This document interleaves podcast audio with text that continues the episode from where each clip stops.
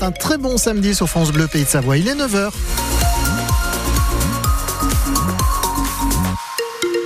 Et à 9h, on retrouve les infos avec Annabelle Galotti. Et sur la route, Serge Alors, euh, quand vous accédez aux stations, parfois, bah, il y a quelques ralentissements. C'est le cas dans, si vous voulez, dans vous allez dans les stations des Aravis. Il y a aussi la course, bien sûr, la Grande Odyssée VVF à Megève avec le prologue. Donc, peut-être quelques ralentissements aussi dans le Val d'Arly en direction de Megève. Et euh, côté météo, il y aura du bleu dans le ciel aujourd'hui. Très beau temps en altitude, en montagne. Par contre, en pleine mer de nuages et grisaille au menu. On en parle à la fin des infos. Bye. Et c'est la reprise pour la Ligue 2 et pour ce premier rendez-vous de 2024, le FC Annecy se déplace au Paris FC. Oui, 20e journée du championnat. C'est pas facile sur le papier en tout cas puisque le Paris FC est 10e et reste sur une série de 4 matchs sans défaite. C'est tout l'inverse pour le FC Annecy, 17e en position de relégable. Alors ce soir, Léo Savoyard espère mettre un terme à cette mauvaise série, Richard Vivion. Et 2024 a débuté avec une claque. Annecy corrigé 5 buts 1 par Dijon samedi dernier lors d'un match amical.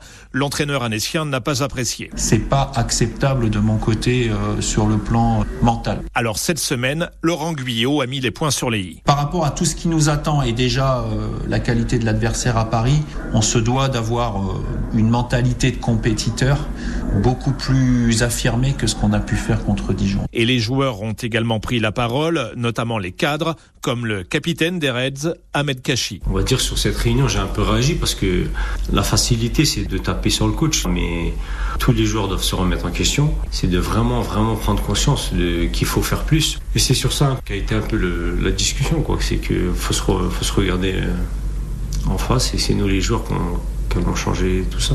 Moi, j'ai confiance en cette équipe, j'ai confiance en ce groupe. Une mise au point nécessaire avant d'aller défier le Paris FC.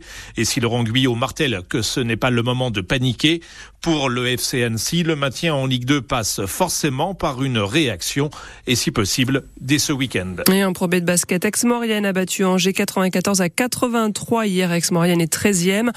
En rugby, championnat de national, ça passe encore pour les Chambériens face à hier, Carqueran 49 à 22. Et puis en hockey, en revanche, Chamonix perd. Les pionniers affrontés Grenoble et perdent 4 à 1. On a souffert avec lui hier lors du Super G, saison terminée pour Alexis Pinturo. Champion savoyard skieur de Courchevel, s'est blessé au genou après une grosse chute hier sur le Super G de Vangen, rupture des ligaments croisés antérieurs du genou gauche. C'est à lire et à voir sur francebleu.fr. Petite consolation pour le camp tricolore quand même. Cette épreuve de Super G a été remportée par Cyprien Sarrazin, le skieur des Hautes-Alpes. À suivre aujourd'hui, la descente au féminin, c'est à partir de 10h45. Dans les Aravis, la mort d'un randonneur hier. Oui, ça s'est passé sous la face de la Roche-Perfier. Le randonneur a fait une chute après une cassure de corniche. Les patrouilles, les maraudes, la vigilance pour les sans-abri sont à son maximum en ce moment. En Savoie, les salariés de l'association La Sasson organisent des maraudes tous les jours de l'année, hiver comme été, pour vérifier que ceux qui dorment dehors vont bien. Évidemment, ils redoublent de vigilance quand il fait très froid. Les gens qui vivent dehors sont assez peu nombreux en Savoie.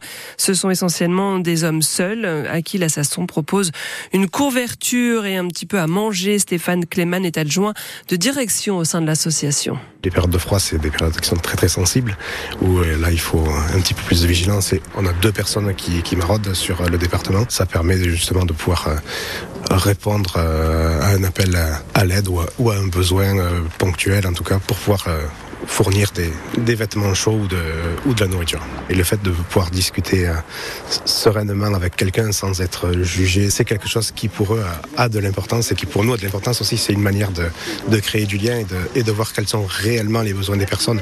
Parce que être à la rue, il y a un besoin euh, avec des besoins primaires, mais derrière, ça cache aussi euh, des problématiques que l'on peut essayer de, de, travailler avec les personnes au fil du temps et, et sur des orientations après sur les centres d'hébergement d'urgence. On rappelle qu'il faut faire le 115 si vous voyez une personne à la rue en difficulté.